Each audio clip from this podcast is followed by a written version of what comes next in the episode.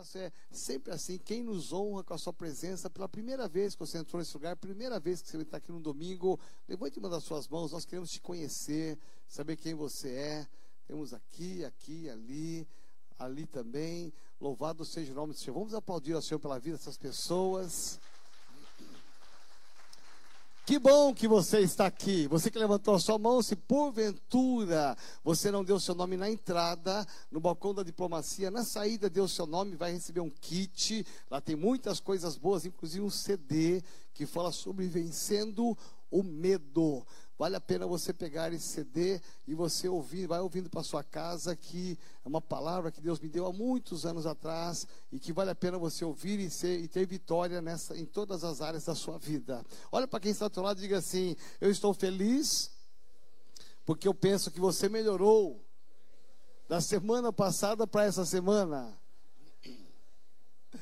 Amém.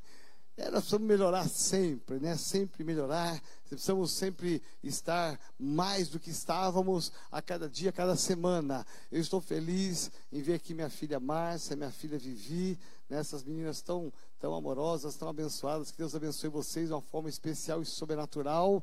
E feliz porque esse aqui é o terceiro e último culto, como eu disse. É interessante que o culto da manhã tem crescido a cada dia, igreja lotada pela manhã, à tarde, né? Deus tem dado um grupo tão grande à noite também, e eu tenho certeza que você tem sido abençoado. Estamos felizes porque esse local aqui está todinho consagrado. Você que é da turma da noite é um privilegiado. Por quê? Porque de manhã já teve manifestação do poder de Deus, à tarde também. Então você chega aqui já está o ambiente todo preparado para você receber muito mais de Deus. E a minha oração é que você entenda essa palavra de hoje. Essa palavra de hoje ela tem um lugar muito especial no meu coração e eu tenho certeza que vai estar no seu coração, porque são princípios que nós buscamos na palavra, vivemos na palavra e a palavra de Deus ela nunca volta vazia. E a minha oração é que é, essa palavra que vai ser liberada hoje, ela tem um lugar muito especial no seu coração e que ao sair daqui você possa sair hoje dizendo dizendo assim: olha, a minha vida nunca mais será a mesma, a minha vida nunca mais terá o mesmo sentido. Que você saia daqui sonhando diferente, pensando diferente e fazendo coisas diferentes para honra e glória do nome do Senhor. Amém? Você trouxe a sua Bíblia? Então tá bom. O tema dessa semana, de hoje, aliás, o dia todo, é ampliando a visão. Diga assim bem forte: eu preciso, de alguma maneira, ampliar a minha visão. Muito bom. Gosto da turma da noite, a turma da noite é a turma mais animada. É, vocês são demais, viu? Vocês são bem participativos. Eu gosto disso. Eu, eu, gosto, eu sou muito intenso, né? Tudo que eu faço eu sou intenso. E eu gosto de andar com pessoas que também são intensas, né? Intensas no falar, intensas no louvar, intensas no ouvir, intensas no que vai fazer. E, e eu amo pessoas assim, né? Porque Deus quer que nós estejamos sempre intensos. Segundo Reis, capítulo 6, de 1 a 7 é um texto que fala de uma experiência muito linda que, Eli, que Eliseu e os seus discípulos viveram no passado. Eu entendo que essa história foi registrada na Bíblia, porque ela tem uma, algumas lições para nós aprendermos nela. E, e algumas das lições que vão nos ajudar a ampliar a nossa visão, ampliar a nossa visão de nós mesmos, a visão daqueles que estão ao nosso redor, ampliar a nossa visão a nível financeiro, profissional, familiar, ministerial então esse texto, ele é um texto muito lindo, muito complexo e muito pleno. Segundo Reis, capítulo 6, de 1 a 7. Diz assim: Os discípulos dos profetas disseram a Eliseu: Como vês, Eliseu tinha, estava vendo, o lugar onde nos reunimos contigo é pequeno demais para nós. Vamos ao Rio Jordão, onde cada um de nós poderá cortar um tronco para construirmos ali um lugar de reuniões. Ele deu, Eliseu disse: podem ir. Então um deles perguntou: Não gostaria de ir com os, os, com os teus servos? Sim, respondeu Eliseu. E foi com eles, foram ao Jordão e começaram a derrubar as árvores. Quando um deles estava cortando um tronco, o ferro, a lâmina do machado caiu na água, e ele gritou: Ah, meu senhor, porque era emprestado.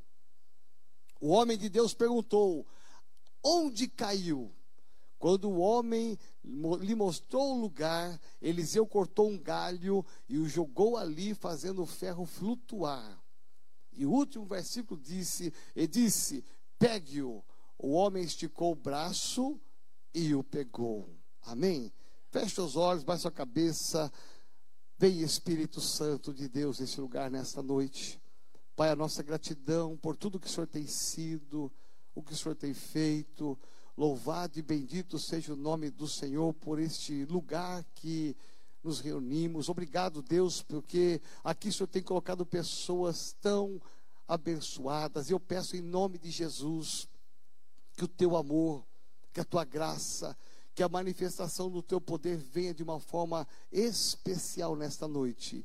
Olha por cada homem, cada mulher que aqui está. Abre os nossos olhos espirituais, abre os nossos ouvidos espirituais para ver e ouvir a tua palavra. Em nome de Jesus. Amém. O tema que Deus colocou no meu coração se chama Ampliando a Visão. É interessante porque a vida cristã, ela foi feita para que a gente possa andar de vitória em vitória, de glória em glória. Nós nascemos para vencer. Nós nascemos para sermos vitoriosos. A Bíblia fala que o nosso Deus, ele venceu todas as coisas. Se Deus venceu todas as coisas e nós fomos criados em mais semelhança dele, é sinal absoluto, certeza absoluta de que nós também venceremos. Jesus venceu a morte para dizer para mim e para você que é possível vencer até o maior de todos os inimigos que se chama a morte. Ou seja, aquele que entrega a vida a Jesus Cristo nunca passará pela morte eterna, mas viverá eternamente com Cristo e eu vou viver com Cristo eternamente. Então, a, a Bíblia fala que nós precisamos abrir os nossos olhos e ter uma visão. Pessoas de sucesso na sua vida familiar, de sucesso na sua vida financeira, sucesso no seu trabalho, sucesso na igreja, sucesso no ministério, não importa o nível que seja o ministério, depende muito da sua mente e da sua visão. O que a sua mente determinar, que é a fé, o que os seus olhos enxergarem, isso dará o, o objetivo, a, a, o alvo para você alcançar. Se você enxergar pouco, você vai alcançar pouco. Se você pensar pouco, você vai alcançar pouco. Mas se você enxergar muito, você vai conquistar muito. Se você pensar muito, você vai alcançar muito também. A Bíblia fala tão claramente sobre o enxergar que Jesus encontra no ministério, em uma das suas andanças, ele encontra uma mulher que estava encurvada por muitos anos essa mulher andou encurvada, e eu entendo que quando Jesus encontra com ela, ele não traz só uma cura física, ele promove uma cura espiritual, emocional e mais ainda, o mais importante, ele restaura a capacidade daquela mulher de parar de olhar para o chão, para si mesma, para os seus problemas, para as suas lutas, a sua pequenez e olhar para o céu e enxergar a manifestação da glória de Deus. Uma das habilidades do diabo é fazer você começar a olhar só para o problema, só para a luta, só para a dificuldade. Aí a vida fica chata, a vida fica ruim, as coisas não andam, por quê? Eu só estou olhando para baixo. Agora, a partir do momento em que Jesus me cura, me liberta, eu começo a olhar para cima, eu vou enxergar a lua, o sol, as estrelas, o infinito desse céu, ou seja, eu posso imaginar a grandiosidade do poder de Deus. Então, eu tiro o meu olhar da, do meu problema, da minha luta e começo a olhar para o Senhor. Então, as coisas começam a andar. Amém? Por isso que a Bíblia fala também que Moisés disse a doze espias, eu gosto disso. Moisés disse aos doze espias, ele disse o seguinte: vocês vão lá em Canaã, vocês entrem, analisem a terra e me tragam um relatório. Eles foram lá, entraram, viram o relatório, e aí quando eles voltam, dez deles, ou seja, a grande maioria, olha só, a grande maioria vai dizer o seguinte: olha, lá tem tudo que você falou, lá tem coisas boas, lá tem bênçãos, mas lá tem os filhos de Anak, os gigantes estão lá, e eles, aos olhos deles, nos enxergam como que se fôssemos gafanhotos, e nós, e o pior de tudo é que nós também nos nos enxergamos como gafanhotos diante deles, ou seja, a ótica dos gigantes é que eles não significavam nada, e a ótica deles perante gigantes é que eles também não significavam nada e não iriam conseguir. Então, a ótica de si mesmo vai demonstrar até onde você vai alcançar seus objetivos, seus alvos. E aqueles homens disseram: Nós não vamos conseguir. Mas Deus sempre coloca alguém um líder na sua frente para enxergar o que você não enxerga, para fazer o que você não faz. E Deus colocou Moisés, e Moisés ouviu o relato de dois, apenas dois, a minoria insignificante, a maioria esmagadora é, é negativo relatório, eles se sentem pequenos, o olhar deles de si mesmo é muito pequeno, é, é, é muito baixo, mas dois homens disseram: tem tudo isso sim, lá tem gigantes mesmo, mas em nome do nosso Deus nós podemos entrar e conquistar essa terra. Ou seja, eles foram tomados de uma ousadia. E Moisés, um líder sábio, ele toma partido, ele toma e tem discernimento pelos dois e não pelos dez. E ele diz a, a toda a nação de Israel: vamos entrar, passar o Jordão e conquistar a terra. Diga assim, Senhor, a diferença está na maneira que eu me olho e na maneira que as pessoas me olham. As pessoas podem não dar valor para você. As pessoas podem olhar para você e falar assim: você não, não vale nada, você não vai muito longe. Olha a sua família, olha a sua história, olha só o que você fez de faculdade, você não vai muito longe. Olha o trabalho que você tem, olha o carro que você tem. As pessoas podem nem dar valor para você mesmo. E você, se você não não der ouvidos a isso e você enxergar que não, mesmo que alguém fale alguma coisa contra você, você tem uma posição em Cristo e você fala: não, eu posso fazer a diferença, eu posso melhorar, eu posso progredir, eu posso avançar, eu posso conquistar, não importa o que os gigantes estão falando a meu respeito, eu não vou dar os ouvidos, porque eu sei quem eu sou em Cristo, e se eu sei quem eu sou em Cristo, eu vou vencer todas as coisas. Olha para quem está ao lado e diga assim: a diferença está na sua mentalidade está na sua visão. É interessante, aquilo que você projetar de você mesmo é o que você vai ser. Eu quero ser um médico. Se você estudar medicina, vai ser um médico. Eu quero ser um engenheiro, estudo engenharia, você vai ser um engenheiro. Eu quero ser um pastor, faça teologia, vai ser um pastor. Aquilo que a sua mente determinar o que você vai ser. Então, a Bíblia fala que Moisés deu a ordem deles entrarem, porque Moisés teve discernimento essa falácia desses dez, essa, essa visão negativa de si mesmo, essa visão negativa dos, dos gigantes contra esses dez, não prevalece, isso não condiz com a vida de Deus, o Deus de Israel, não. Então ele pede para entrar, e você sabe a história: Moisés morre, Josué assume, eles entram e tomam posse da terra prometida, por quê? Porque eles acreditaram numa visão. Diga assim: uma visão muda tudo. Eles saíram lá do deserto, lá no Egito, caminharam 40 anos pelo deserto por causa de uma visão. Eles tinham uma visão, eles não enxergavam a visão, mas eles tinham uma visão. Eles não tinham concreto essa visão, mas eles sabiam, há uma visão. E eles saíram lá do Egito, caminharam 40 anos para chegar lá em Canaã por causa de uma visão.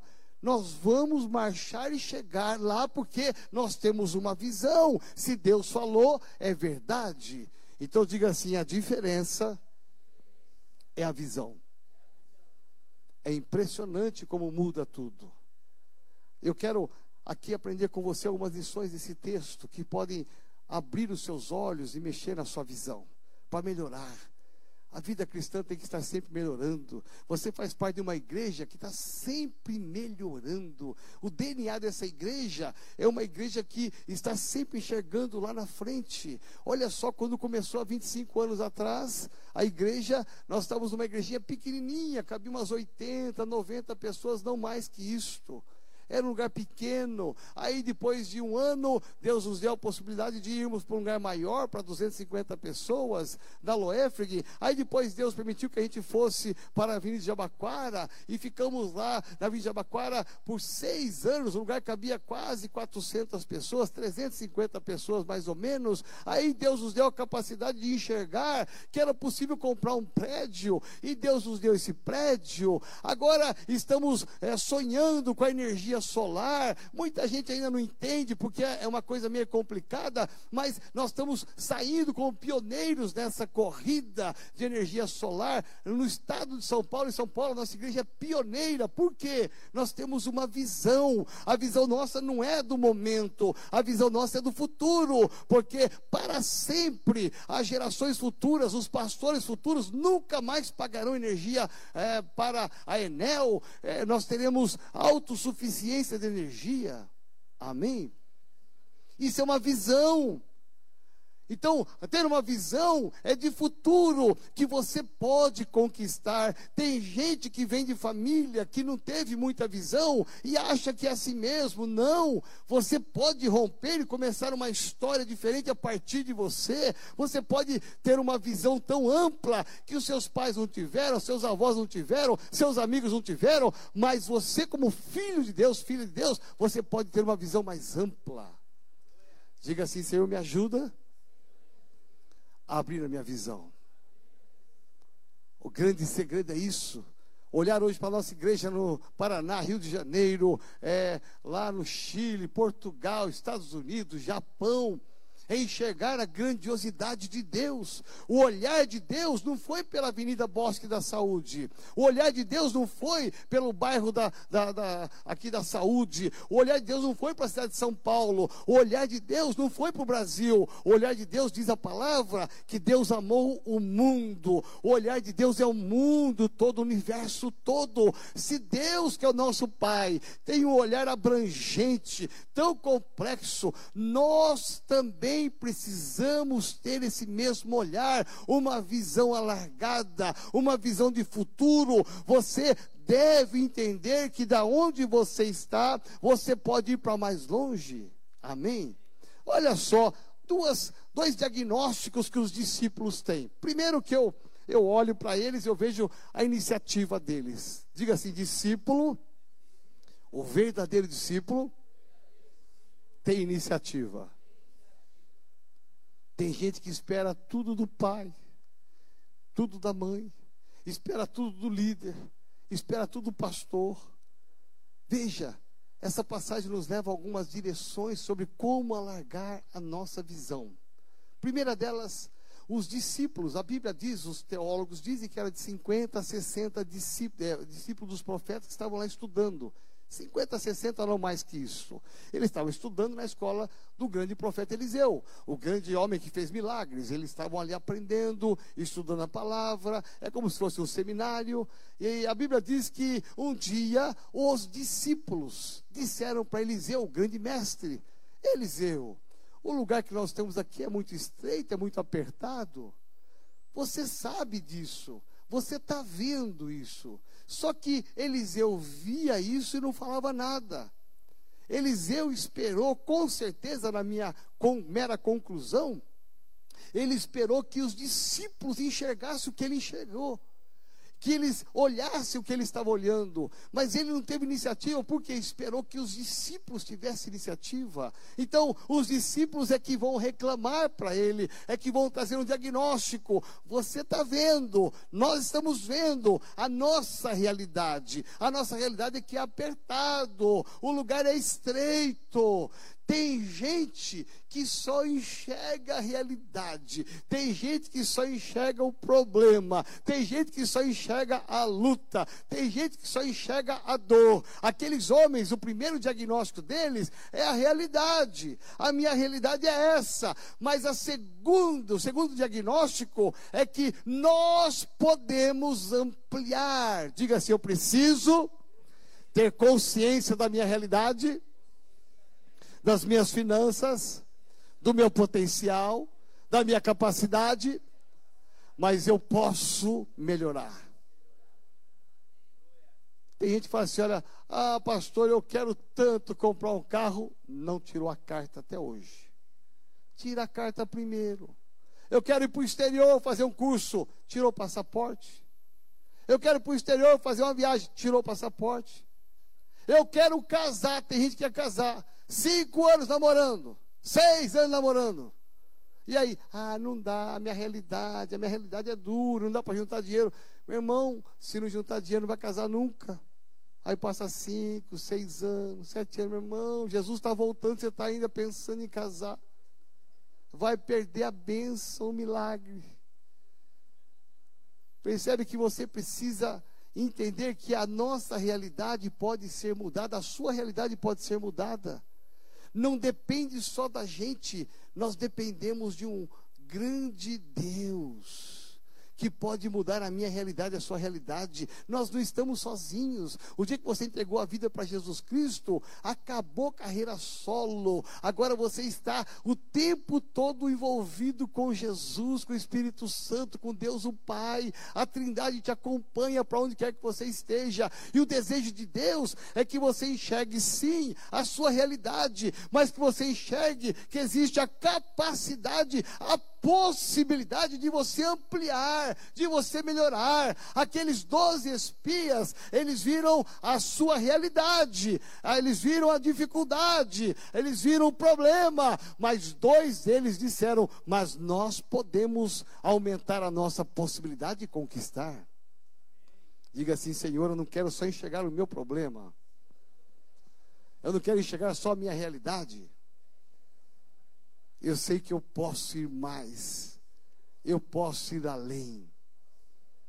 Eu amo isso, porque a vida cristã é uma vida de bênção, é uma vida de sucesso.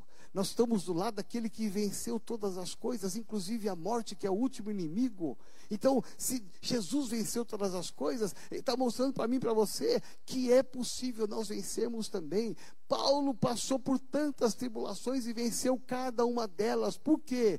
Porque a visão dele era muito ampla. Enquanto eles estavam só em Jerusalém, ali pregando o evangelho, Paulo, quando ele se converte, ele começa a pregar em todos os cantos da terra, a tempo ou fora de tempo. Por quê? A visão dele era muito ampliada. Eu não posso ficar preso aqui em Jerusalém. Eu tenho que pregar em todos os lugares. Eu tenho que cumprir Atos 1:8, ou seja, eu tenho que andar andar com a minha visão ampliada.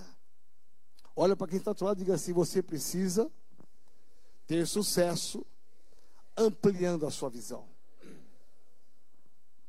É interessante que tem pessoas que ficam só pensando nos seus problemas, só pensando nas suas limitações. Vamos fazer um acampamento? Ah, não tem dinheiro. Vai ter encontro com Deus? Não tem dinheiro. Vamos fazer um churrasco? Não tem dinheiro. Só pensa na dificuldade. Quando Deus quer que você pense nas possibilidades, amplia a sua possibilidade. De repente você está há muitos anos no mesmo trabalho, ganhando um salário mínimo. Ah, pastor, mas ali é seguro, eu estou registrado, carteira assinada, eu não vou me aventurar nada, meu irmão. Deus quer que você amplie a sua visão. Você pode fazer um curso, melhorar, sair de onde você está, ir para um lugar melhor, maior, ganhar mais, conquistar mais. De repente você está pagando aluguel a vida toda e Deus vai dizer para você: você amplia a sua visão, começa a juntar dinheiro para dar entrada, financie, compra um apartamento, uma casa. De repente você só está andando de Uber e de ônibus para cima e para baixo. Você fala: Ah, meu sonho tem um carro. Meu irmão começa a guardar dinheiro, dá uma entrada, financia o resto, de acordo com a sua possibilidade. Compra um carro, acabou de pagar o carro, troca de carro. Ou seja, sempre melhorando. Amém? Olha as coisas da sua casa. O que você tem na sua casa. Nós estamos numa era em que a tecnologia está avançando rapidamente. A, a televisão hoje é, é, aquela fininha, aquela televisão fininha, parece uma folha de caderno ali, fininha, linda, com altíssima definição. Tem gente com televisão de tubo em casa ainda. Nada ruim se, a tua, se é a única coisa que você pode comprar, mas começa a orar para Deus tirar essa televisão de tubo e te dar uma televisão moderna. Amém? Agora, no futuro não vai ter mais televisão. O celular agora vai vir com uma, uma câmera aqui, onde você vai projetar na parede o canal que você quer assistir. Você pode ampliar a tela, diminuir a tela. Não vai ter mais televisão. Você vê a tecnologia como está avançando? Por quê? Porque nós podemos melhorar. Saiu o iPhone 6, todo mundo comprou o iPhone 6. Aí depois saiu o 6 Plus S. Aí todo mundo comprou o 6 Plus S. Aí depois comprou o 7. Agora é o 7 Plus, não sei o quê. Aí depois o 8. Todo mundo pro 8. Aí depois todo mundo pro 9. Depois todo mundo pro 10. 10S Plus, não sei o quê lá mais. Fala, meu pai, onde vai parar esse trem? Mas você percebe que o mundo está nos ensinando que nós temos que melhorar. Meu irmão, olha só, meu cabelo está melhorando. É. A salvação para os carecas. Você vê? Nós precisamos e podemos melhorar. Isso não é só no físico. É bom você fazer uma estética, uma massagem. É bom pôr cabelo. É bom fazer luzes. É bom fazer tudo. Fica bom. É tudo muito bom. Mas pensa na sua casa. Pensa no seu casamento. Você pode melhorar seu casamento. Você pode melhorar sua relação com seus filhos. Você pode melhorar financeiramente. Você pode melhorar sua casa. Você pode melhorar indo conquistando viagens. Agora há pouco estava na lanchonete tomando um café. E aí estavam os irmãos da igreja lá do, do Rio de Janeiro, da Barra da Tijuca que estão hoje aqui conosco, vão passar a semana comigo aqui. Aí é, é eles encontraram com a Luciana Lucino. Olha que legal, nos encontramos lá na Colômbia. Olha que chato, né? Os, os, o, o, casal passeando e ela passeando. Oh, você é aqui, eu aqui também. Gente, você acha que Deus quer isso só para esse casal, para essa moça? Não, Ele quer isso para mim e para você. Só tem um amém aqui, amém, gente? É. Você tem que aprender a sonhar com viagens e internacional, nacional. Teve um irmão da igreja aqui que ele faltou dois domingos. E eu tenho a prática de orar por quem falta e mandar um WhatsApp, uma mensagem segunda-feira. Eu mando, olha, senti sua falta, domingo retrasado. Aí domingo passado ele faltou de novo. Aí eu mandei uma mensagem, eu estou preocupado, você faltou de novo. Aí eu recebo ontem uma ligação. Ô oh, apóstolo, sou eu. Falei, ô oh, rapaz, o que está acontecendo? Está desviado da igreja? Aí falou, não, eu não estou aqui com a minha família em Nova York. Eu falei, uau, uau, uau. Gente, eu vibrei com ele. Eu vibrei quando o, o Gustavo com a família foi fazer uma, uma, um turnê na Europa. Até hoje eles põem as fotos no Instagram lá, eu curto lá, foto de um coraçãozinho lá. Porque, gente, a vida foi feita para desfrutar, para você vivê-la plenamente. Então você pode. Né? Estamos sonhando aí com a abertura da nossa igreja em Portugal e fazendo a caravana para novembro. Aí todo mundo, mas que dia que é? Quanto que é, meu irmão? Não sei de nada. Eu sei que eu tenho uma visão, nós vamos abrir uma igreja lá. Agora, como que vai abrir? Aonde vai abrir? Quanto que vai abrir? Eu não sei de nada. Se quer novembro, a gente vai para lá com a caravana. Diga-se a diferença é uma visão. Se eu ficar olhando para as limitações, ah, o país está mal, o Bolsonaro não governa, o Senado não sei o quê, ah, a Câmara não sei o quê. Se você ficar olhando para tudo isso aí, para a sua realidade, você vai falar, está apertado, está difícil, não dá. Meu irmão, aqueles discípulos disseram, está apertado sim, mas nós temos uma solução. Nós podemos aumentar a nossa possibilidade. Diga assim, eu posso aumentar a minha possibilidade. Eu posso ir mais além do que eu já fui até hoje. Meu irmão, você pensa que nós estamos parados, nós temos que sonhar. Nunca pare de sonhar. Sonhe com um casamento feliz, com as finanças abençoadas. Sonhe com ministério frutífero. Sonhe ser um instrumento nas mãos de Deus. Sonhe fazer coisas que você nunca fez. Comece a sonhar. Tudo começa aqui, ó, na sua mente e depende da sua visão. Aonde você enxergar é onde você vai, você vai conquistar. Agora tem gente que sonha, sonha, sonha. Ai, eu vou chegar lá, eu vou ser um grande médico. Nunca tentou fazer uma faculdade de medicina. Aí eu vou viajar para o exterior. Nunca juntou dinheiro para isso. Veja, há uma distância entre você sonhar e realizar. Por isso que esse texto me leva a pensar em alguns princípios. E um deles se chama estratégias. Diga assim: estratégias. Existe um, o ideal, existe o real. O ideal está aqui em cima. Para que eu alcance, para que eu saia do meu real e alcance o, o meu ideal, eu preciso colocar uma escada com degraus, que se chamam estratégia, passo a passo. Ah, pastor, a minha célula não vai. A minha célula é assim. Você está olhando só para a sua realidade. A minha casa de paz não vai. Você está olhando para a sua realidade. Ah, eu não consigo trocar de carro. Está olhando para a sua realidade. Olhe para as suas possibilidades. Esse texto nos ensina que nós podemos ir mais, ir além, conquistar mais. Esse texto me abre os olhos para enxergar o que eu não enxergo naturalmente enxergar que eu posso avançar mais do que eu já avancei hoje, que você pode ir muito mais do que você já foi até hoje, que você pode acertar muito mais do que você acertou até hoje. Ah, pastor, só errei na vida. Não tem problema. Você começa hoje a sonhar com as possibilidades. Olha para quem está ao lado e diga assim: a diferença está na visão. Três estratégias que eu quero aprender com você aqui nesse texto. Primeira estratégia: os discípulos disseram: Vamos até o Jordão. Diga assim: Jordão significa descer. Essa palavra em hebraico, ela é descer. Tem muita gente que quer ficar lá em cima, mas não aprende a descer. Estratégia de Deus como é que esses homens iriam lá buscar a madeira e a viga? No Jordão. Aonde eles iam? Jordão. Eu tive o privilégio de estar lá com o pastor Walter da Costa por duas vezes no Israel e no Rio Jordão. Que lugar lindo. Árvores lindas. Estar ali aonde Jesus passou pelo batismo com João é lindo, é emocionante demais. Estar ali, vendo os peixes grandes que tem ali naquele rio, é maravilhoso. O duro é não poder pescar aqueles peixes. Que deu vontade. Mas é.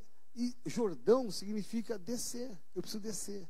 A primeira estratégia para você alcançar as suas possibilidades e sair da sua realidade é preciso ir no Jordão. Eles podiam ter dito qualquer lugar.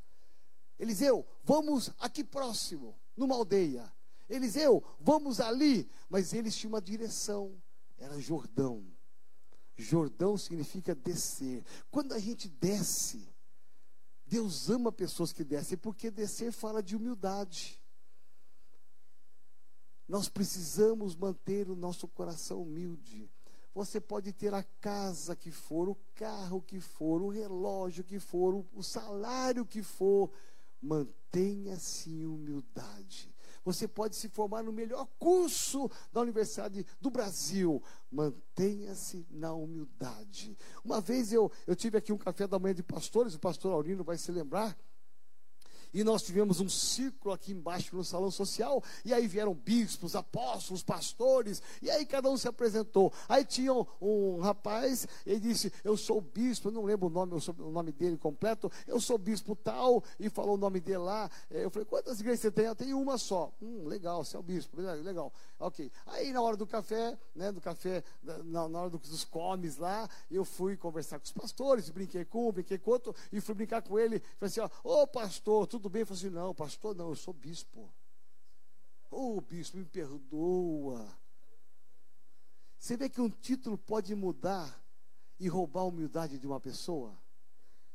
Ele tinha uma igreja só, desse tamanho, mas ele era o bispo. Você vê? Está lá em cima, não aprendeu nada, não foi no Jordão ainda. Uma das coisas que eu tenho aprendido a dar valor é pelas coisas simples da vida.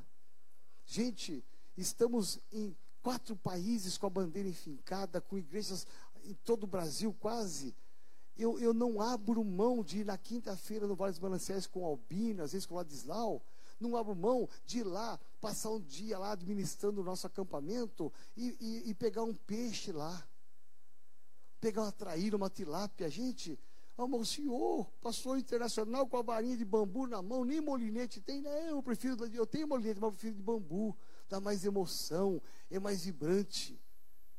Você vê, são, são coisas simples da vida que a gente não pode perder. Não, mas o senhor é um apóstolo, tem que andar. As pessoas vão pegar o peixe para o senhor. Não, eu quero pegar o meu peixe. Nós temos que manter a nossa humildade. Só pode ser humilde quem vai no Jordão, aquele que desce. A Bíblia diz que será honrado aquele que desce, aquele que é humilde. Jesus disse, né, aprendei de mim que sou manso e humilde. Não foi Jesus disse? Olhe para mim, eu sou manso e humilde. Aí tem às vezes crente que eu até põe em dúvida se é crente mesmo. Não, eu sou temperamental, eu sou nervoso, eu sou sanguíneo, eu sou, eu sou sei o quê. E comigo é assim, bateu, levou e tal. Eu falo, Jesus, rapaz, desce para o Jordão.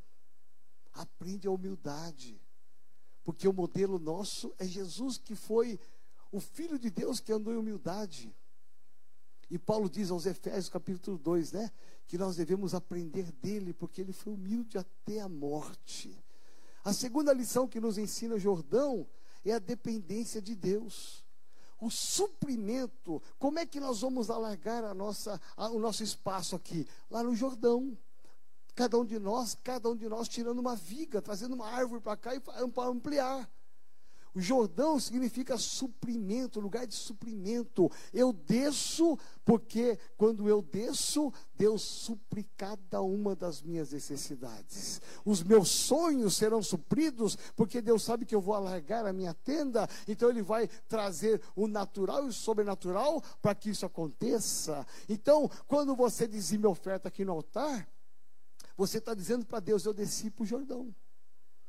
Quando você traz a sua oferta, traz seu dízimo, a sua colaboração, você está dizendo para Deus, não é para mim, nem para a igreja, nem para pastor nenhum. Você está dizendo para Deus, Deus, eu aprendi descer no Jordão, eu sei que o Senhor vai me dar forças para ir buscar o mantimento lá no Jordão, para eu ampliar a minha possibilidade, para eu trocar de carro, para eu trocar a minha casa, para eu fazer uma viagem, para ter uma família feliz. Eu tenho que ir lá no Jordão, porque no Jordão eu aprendo a humildade e a dependência do Senhor. É no Jordão que tem as árvores, é no Jordão que nós vamos cortar. Elas foram ali criadas por Deus, é Deus que colocou ali. Elas nasceram pela mão de Deus. Então nós vamos lá e apenas retiramos, apenas colhemos aquilo que Deus plantou para nós e trazemos aqui para ampliar o espaço que nós temos.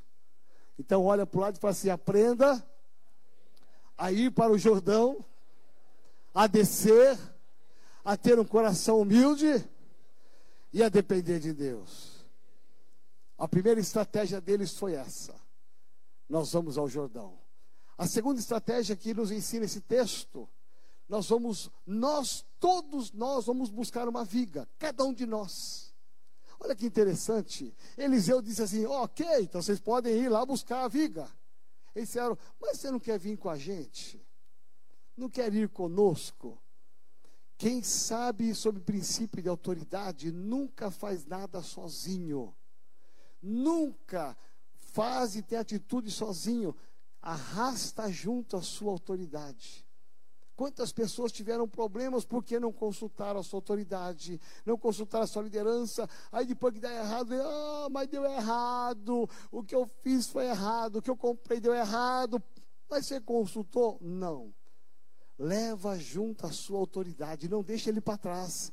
Esse texto aqui nos diz que Eliseu foi convencido a ir junto. Por quê?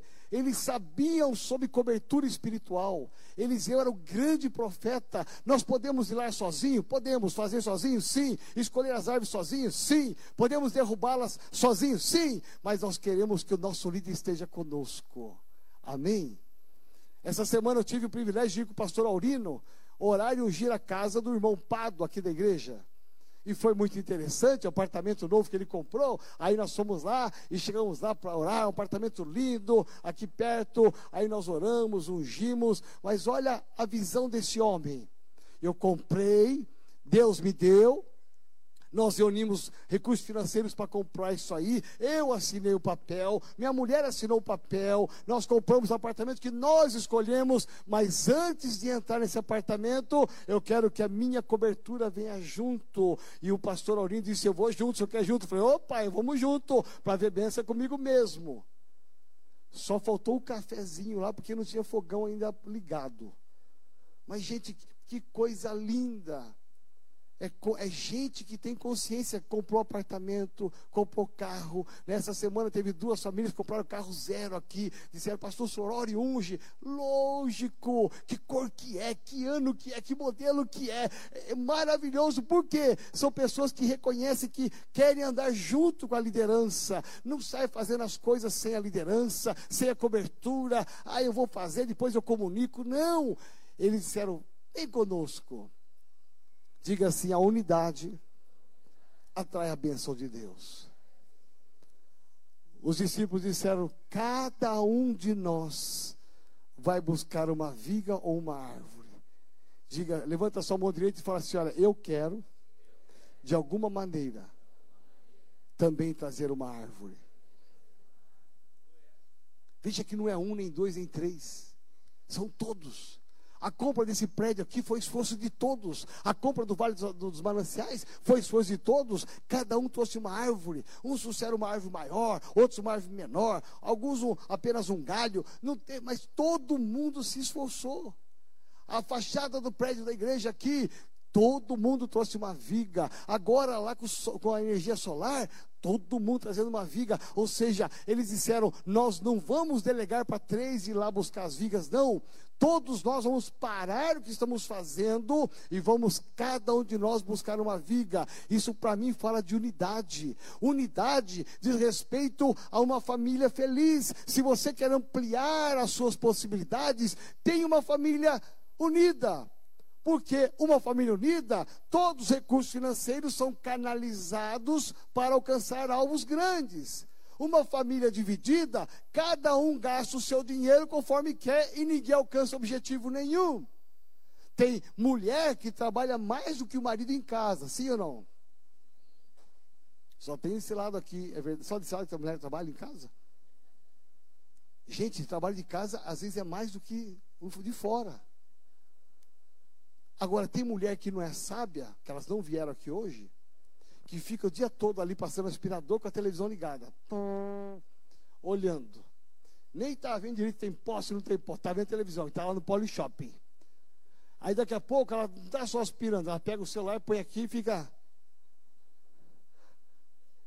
Daqui a pouco ela desliga, pá, desliga o aspirador, pisa, desliga, para, aí, aí faz a compra. Olha agora um mega liquidificador. Ele bate em 25 velocidades e tal. E você pode pôr tudo com casca, até coco com casca que ele vai triturar. Aí. A pessoa, pi, pi, pi, pi, pi, é esse que eu quero. Fala, sangue de Jesus tem poder. Aí o marido trabalhando e a mulher gastando. Mas, querida, nós estamos juntando dinheiro para comprar um terreno, para comprar, construir nossa casa. Querida, nós estamos juntando dinheiro para trocar de carro. Querida, estamos juntando dinheiro para fazer uma viagem internacional. Ah, mas esse liquidificador é imperdível. Você vai ver o que chegar o liquidificador, meu irmão. Uma família unida a planejamento. Todos trabalham para um fim. É o filho, a filha, o pai, a mãe. Amém, gente? Por isso que eles disseram: vamos nós buscarmos uma viga. Isso fala do que? De unidade. E terceira e última estratégia. Então diga assim: a primeira estratégia é descer até o Jordão. A segunda estratégia é unidade. E a terceira e última estratégia é a ferramenta. É tão bom. Eu gosto, a Sandra, minha esposa, gosta muito de assistir aqueles programas nos Estados Unidos, que eles pegam uma casa bem velha, compra uma casa e aí eles reformam a casa inteira, tira tudo que é velho, começa a fazer tudo que é novo, encanamento, fios. Interessante que lá nos Estados Unidos a maioria das casas são de madeira, em uma região dos Estados Unidos. Então, é por causa da, da, das questões ambientais. Então, é interessante como que eles trabalham com a madeira, tem ferramentas próprias para tudo para tudo, então fica tudo fácil para cortar, para fazer não sei o que, para encaixar, para levantar, é tudo muito próprio as ferramentas, então fica mais fácil. E uma das coisas que nós aprendemos aqui é que eles não foram lá buscar a viga e disseram assim: ó, vamos pegar de dois, três aqui nessa tora e a gente vai ficar chacoalhando até e vamos tentar dobrar essa tora até ela quebrar. Não! Nós temos ferramentas, diga assim: Deus me dá ferramentas. Eles tinham cada um deles um machado. Eles não eram lenhadores. Tanto é que um deles pegou emprestado o machado. Ele não tinha machado na casa dele. Talvez ele nem soubesse como cortar. Mas a Bíblia diz que eles tinham uma ferramenta que era o machado. O machado significa um instrumento de Deus na nossa vida. A força é tua, mas a ferramenta é de Deus. Nós temos uma visão, nós temos uma ferramenta. A visão nossa é ganhar essa cidade inteira para Jesus, ganhar os seus familiares para Jesus, ganhar os seus amigos para Jesus. Qual é a ferramenta?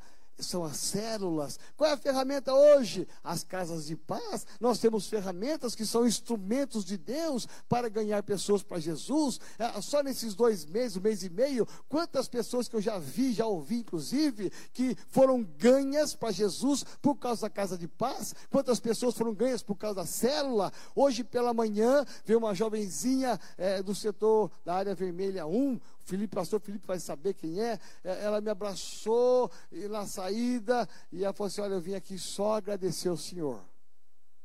Agradecer por quê? Porque eu sou fruto dessa igreja.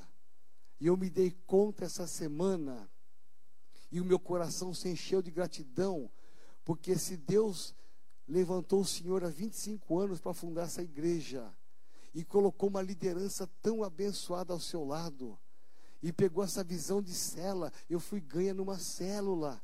E se eu hoje sou de Jesus e sou uma líder, é porque o Senhor, Deus usou o Senhor para abrir essa igreja. E se eu vou para o céu agora, é porque Deus usou essa igreja renovada. Eu quero louvar a Deus pela sua vida. Meu coração está cheio de gratidão pela liderança que eu tenho, porque eu fui ganha por uma ferramenta que se chama célula. Aí me abraçou emocionada com o óculos dela. E, e eu disse: então vamos, vamos selar esse momento, vai. Peguei, tirei o óculos dela, pus em mim e bati uma selfie. Pá. Gente, ficou lindo. Aí ela disse: Pastor, vamos fazer diferente? E me deu assim: Toma aqui uma lembrancinha para o senhor se lembrar de mim. Me deu duas barras de chocolate, uma para mim e uma para Sandra. Você vê que coisa linda? É pessoas que sabem entender o porquê das ferramentas.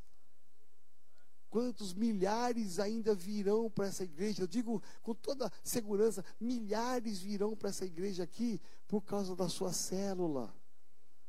Quando você começar a enxergar esse espaço está pequeno, precisamos ampliar a nossa possibilidade. Mas nós temos uma ferramenta a Bíblia diz que aqueles homens estavam cada um derrubando uma árvore, mas no meio do caminho, um deles, apenas um deles, talvez descuidado, talvez não estava tão apertado, tão ajustado a lâmina, a lâmina bateu e voou para dentro de um lago, de uma lagoa. E aquele homem, ele para, porque tem gente que quando perde a lâmina continua batendo. Quando a gente perde a lâmina, significa que a gente perdeu a unção de Deus. A gente continua batendo com a madeira na árvore e bate. Você vai só ferir a madeira, você vai só gastar esforço, mas não vai conseguir derrubar a árvore, porque só se derruba a árvore com a lâmina. Por isso que Eliseu foi chamado. Olha a importância da cobertura estar junto. Talvez Eliseu estivesse apenas supervisionando, ele é o capacete branco dos discípulos, e estava só olhando, igual o albino, né? Só olhando, vamos trabalhar, né? Mas de repente ele é chamado, porque ele pode promover um milagre, ele é uma autoridade. E de repente ele é chamado, e ele diz: Ah, o machado era emprestado, meu senhor, e agora? Ele diz: Onde caiu? E ele diz: Foi mais ou menos ali.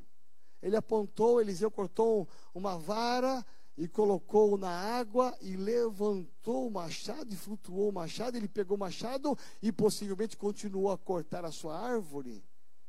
Sabe o que diz isso? De esforço. Cortar árvore significa esforço, determinação, diligência.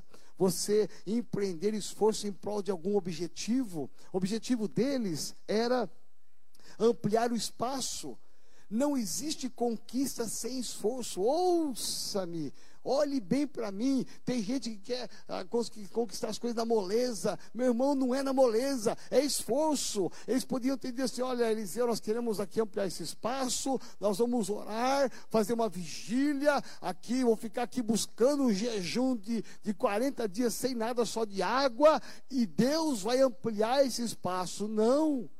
Tem hora que você tem que regaçar as mangas e partir para a luta. Tem hora que você tem que estudar mais. Tem hora que você tem que trabalhar mais. Tem hora que você tem que economizar mais. Tem hora que você tem que poupar mais. Tem hora que você tem que se debruçar mais daquilo que você está fazendo. Tem hora que você tem que pegar o machado e bater. Depende de você. Deus deixou no Jordão a bênção. Mas para você pegar a bênção, exige esforço, dedicação exige tempo. Quem vem aqui na igreja agora, né, na sede, e olha, as, as pessoas chegam pela primeira vez aqui, quando conhece a sede, quando a gente abre aquelas portas, ele entra. Às vezes, pastor de fora fala: Uau, que que é isso?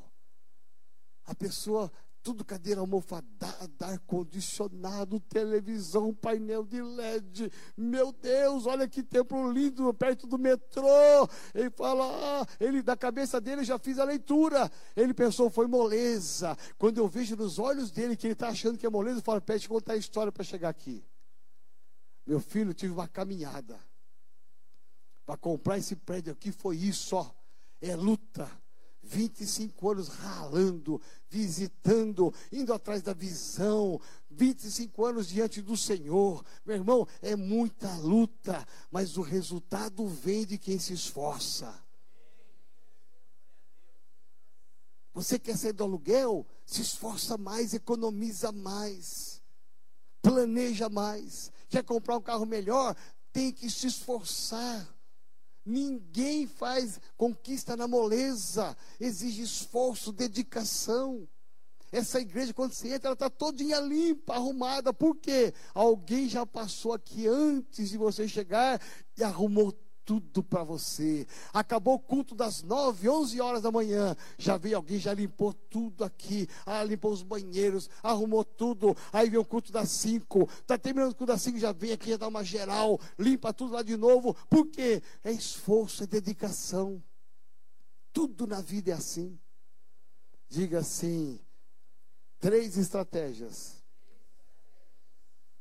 Ir até o Jordão, buscar a viga que é a unidade, e ter a ferramenta certa. Ah, meu irmão, se você tem uma furadeira, uma serra elétrica, um martelo, as coisas ficam tudo mais fácil de fazer qualquer coisa de madeira. Mas se você não tem, fica mais difícil. Aqueles homens desceram e tinham a ferramenta certa. Nós vamos bater e vamos derrubar. O texto termina por ali. Não dá sequência o que aconteceu. Mas eu imagino que eles alargaram as suas tendas, tiveram um lugar espaçoso, porque eles fizeram tudo certinho conforme o Senhor mandou. Amém? Agora eu quero pensar também, quero convidar você a ficar de pé, em nome de Jesus. Eu quero pensar também sobre o perigo dessa lâmina caída. Essa lâmina, quando ela cai, o cabo perde o seu sentido, a ferramenta perde o seu sentido. O machado, quando ele cai, aquele homem ficou sem nada. Todo mundo com seu machado e ele sem nada, só com o cabo na mão. Sabe o que significa isso?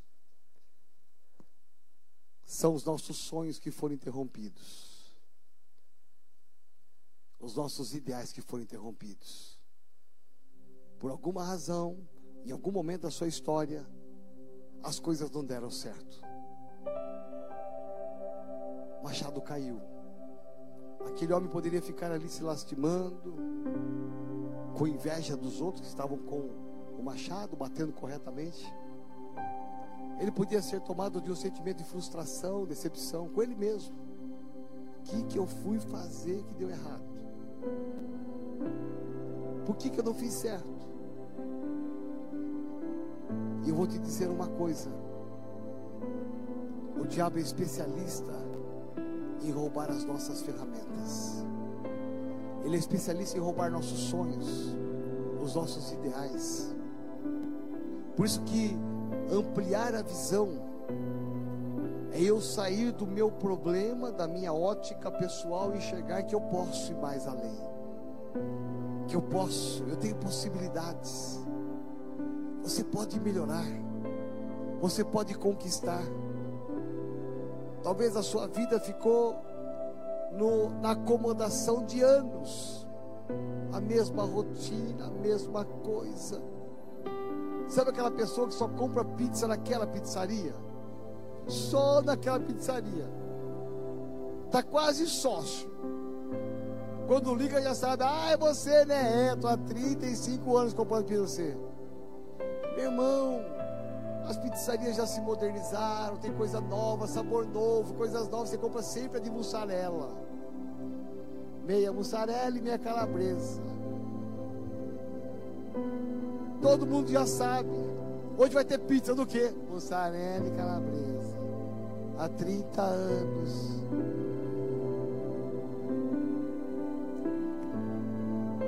A gente pode melhorar.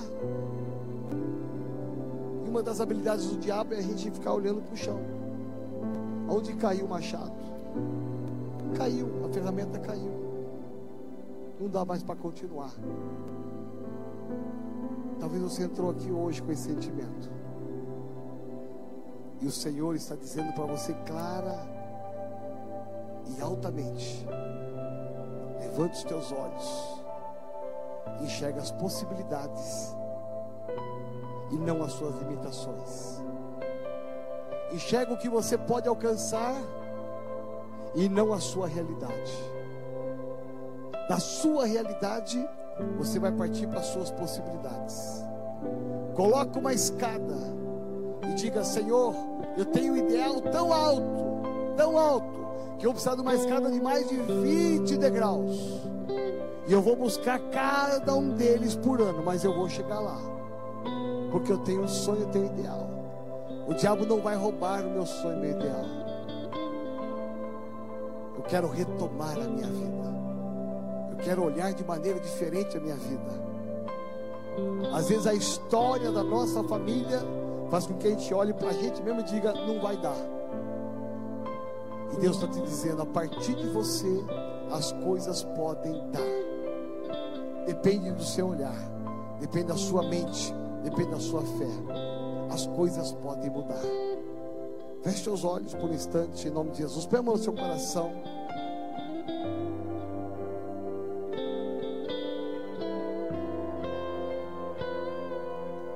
Eu não sei como é que você entrou aqui nessa noite. Mas essa palavra pela manhã e à tarde, ela falou muito ao meu coração. De pessoas que precisam de esperança, Pessoas que precisam de olhar diferente. Pessoas que precisam mudar, trocar a sua maneira de pensar de si mesmo e da vida. Pessoas que possam olhar para frente e enxergar as possibilidades e não apenas a realidade. Pessoas que possam descer ao Jordão, andar em unidade. Pessoas que podem usar as ferramentas corretas, os dons que Deus tem te dado, as habilidades que Deus tem te dado. Em nome de Jesus. E se alguém aqui nesta noite que precisa levantar os seus olhos e enxergar a vida de maneira diferente, enxergar a si mesmo de maneira diferente, aí mesmo no seu lugar, enquanto todos nós estamos com os olhos fechados, Levante uma das suas mãos e diga para Deus, com a sua mão erguida: Eu quero, eu preciso mudar a minha maneira de pensar, a minha maneira de olhar a vida, a minha própria vida. Me ajuda, Espírito Santo, a olhar a vida diferente. Amplia minha visão. Eu quero sair daqui com a minha visão ampliada. Aí no seu lugar, levante uma das suas mãos, você que quer essa oração e que precisa mudar a sua maneira de olhar e de ver as coisas coisas. Louvado seja o nome do Senhor. Bendito seja. Continue com o seu, seu braço erguido, a sua mão erguida. Eu quero que você tome uma decisão hoje muito séria. O Senhor te trouxe aqui e está me usando como boca profética para te dizer: hoje começa uma nova história na sua vida. As coisas vão mudar, a vida vai mudar, porque você vai mudar. Em nome de Jesus de Nazaré, levante a sua mão bem alto que eu vou orar para você aqui neste altar altar, em nome de Jesus de Nazaré. Pai, eu quero pedir aqui agora: o Senhor é o único Deus que existe neste lugar, a tua palavra é a verdade, em nome de Jesus de Nazaré. Eu quero pedir, vem Espírito Santo de Deus toca na mão desse homem, toca na mão dessa mulher, em nome de Jesus de Nazaré. Pai amado, pega na mão direita desse homem, dessa mulher, ajuda ele, ajuda ela, Senhor, a abrir os seus olhos espirituais, a contemplar as possibilidades, a contemplar as realizações, em nome de Jesus de Nazaré. Toda mágoa, toda tristeza, toda angústia, toda decepção caiam por terra agora, em nome de Jesus de Nazaré. Toda artimanha do diabo de roubar as nossas possibilidades, caia por terra, em nome de Jesus de Nazaré. Nós vamos avançar, você vai avançar, assim diz o Senhor Deus. Nós vamos ao Jordão, assim diz o Senhor Deus, em nome de Jesus de Nazaré. Continue com a sua mão erguida, e eu quero que a igreja toda diga comigo assim: Senhor Deus, em nome de Jesus, eu quero colocar o meu coração diante de Ti, para que o Senhor coloque um novo coração. Coloque a mão na sua mente agora e diga: Vem, Senhor, coloca a tua mente na minha mente, transforma que a minha maneira de pensar seja a tua maneira de pensar. Me dá, Senhor, uma mente aberta. Me dá, Senhor, a mente de Cristo. Coloque as mãos no seu, a sua mão nos seus olhos e diga assim: Espírito Santo, os meus olhos são do Senhor. E eu quero, Senhor, pedir nesta noite que venha uma unção ampliada sobre a minha visão. Eu quero ser o que a Bíblia diz que eu sou. Eu quero fazer o que a Bíblia diz que eu vou fazer. Eu quero enxergar o que a Bíblia diz que eu devo enxergar. Por isso, Senhor, em nome de Jesus, que os meus olhos hoje sejam tocados, que a minha visão se abra para coisas novas, que o velho fique para trás e que a minha visão seja ampliada. Senhor, eu vou sair daqui determinado a enxergar as coisas de forma diferente. Me ajuda para que os meus olhos espirituais prevaleçam diante dos meus olhos físicos, porque eu declaro que a minha visão ela foi